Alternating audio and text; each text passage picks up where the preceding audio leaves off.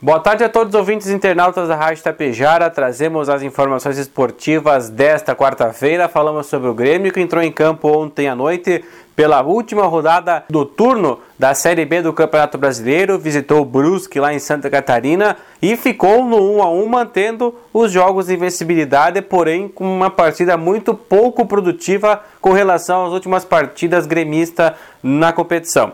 Tricolor no primeiro tempo apresentou pouca criatividade, também não sofreu tanto quanto o Brusque poderia atacar ao longo dos 45 minutos iniciais. No segundo tempo, o Grêmio voltou melhor, abriu o marcador com Bitela aos 3 minutos após o passe do Biel, porém, aos 8, 5 minutinhos depois, então, o Wallace Reis no escanteio acabou empatando a partida, mantendo uma sequência de empates do Grêmio fora de casa, porém pontuando e se mantendo no G4 do Brasileirão Série B.